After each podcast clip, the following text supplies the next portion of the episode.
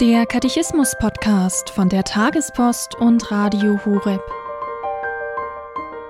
Wer ist Gott und wer ist der Mensch? Das Kompendium, die Kurzfassung zum Katechismus der katholischen Kirche, gibt darauf Antwort.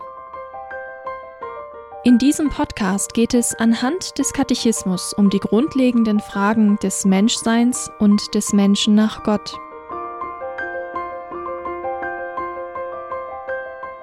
Heute die Folge 143 über den Heiligen Geist und Jesus Christus. Dazu hören wir Professor Dr. Andreas Wollbold. Welche Beziehung besteht zwischen dem Geist und Christus Jesus in dessen irdischer Sendung? Durch die Salbung des Geistes ist der Sohn Gottes in seinem Menschsein seit seiner Inkarnation zum Messias geweiht.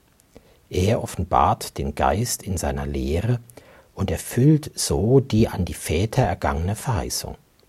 Er teilt ihn der werdenden Kirche mit, indem er die Apostel nach seiner Auferstehung anhaucht.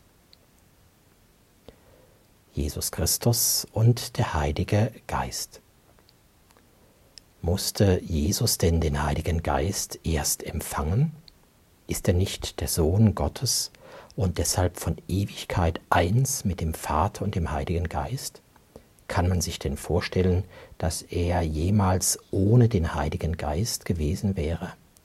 Nein, natürlich nicht. Aber ebenso natürlich können wir sagen, Christus als Sohn Gottes ist in Ewigkeit im, durch und mit dem Heiligen Geist. Aber Christus als Mensch, als der Mensch gewordene, in seiner Inkarnation, muss den Heiligen Geist empfangen. Und er empfängt ihn nicht erst an einem bestimmten Tag seines irdischen Lebens, vielleicht wie andere Menschen, die sich bekehren und sich öffnen für den Heiligen Geist, vielleicht mit 18 oder 20 Jahren. Nein, das hatte Christus nicht nötig. Er war ja ohne Sünde, er war ja immer ganz heilig.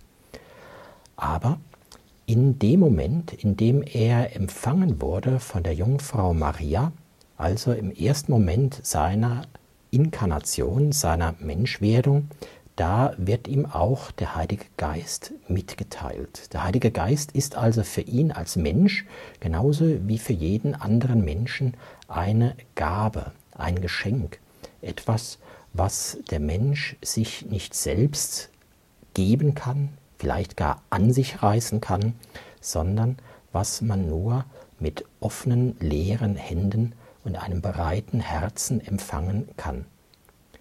Und deshalb ist das, was im Anfang seines Daseins als Mensch geschah, seine Grundhaltung bis zuletzt.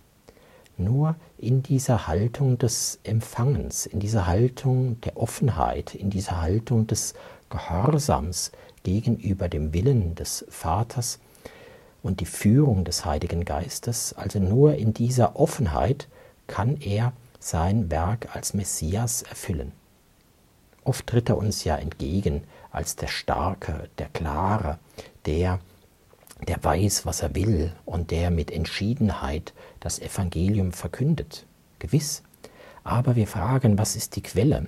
Wie kann er als Mensch so sprechen, so handeln, so einzigartig sein?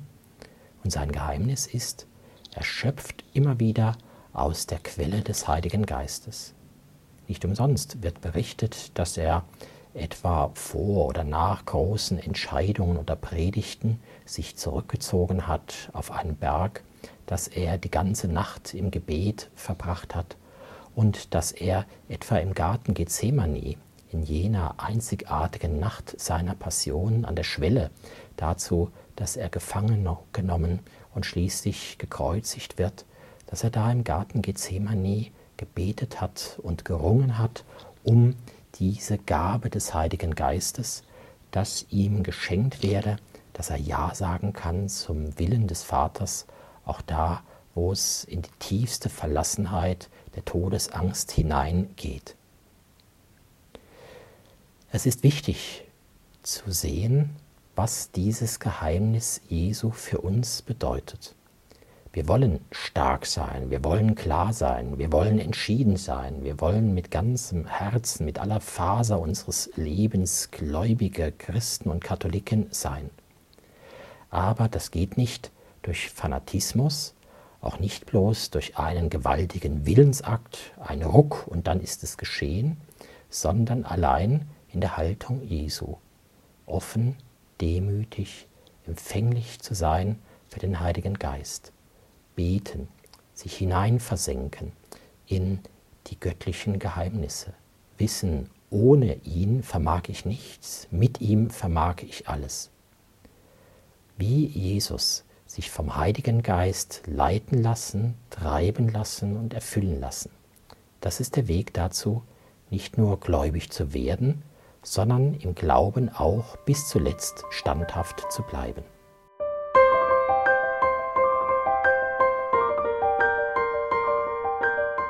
Das war die Folge 143 zum Katechismus mit Professor Dr. Andreas Wollbold.